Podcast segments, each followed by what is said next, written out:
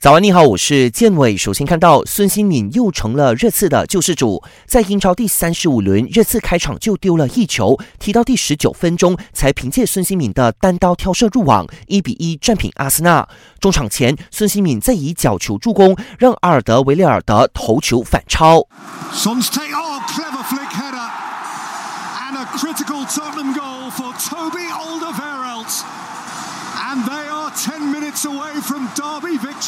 最终，热刺二比一逆转战胜阿森纳，获得主场三连胜，排名升到第八，距离第六的狼队还有三分差距，争夺欧战还有希望。两队刚刚以三球领分埃弗顿，莱斯特城爆冷输球，一比四败给伯恩茅斯，排名下滑到第四。阿斯顿维拉二比零力克水晶宫，踢了十一轮，终于迎来第一场胜利。意甲联赛来到第三十二轮，AC 米兰二比二战平那不勒斯，连续六轮不败，排名保持在第七位。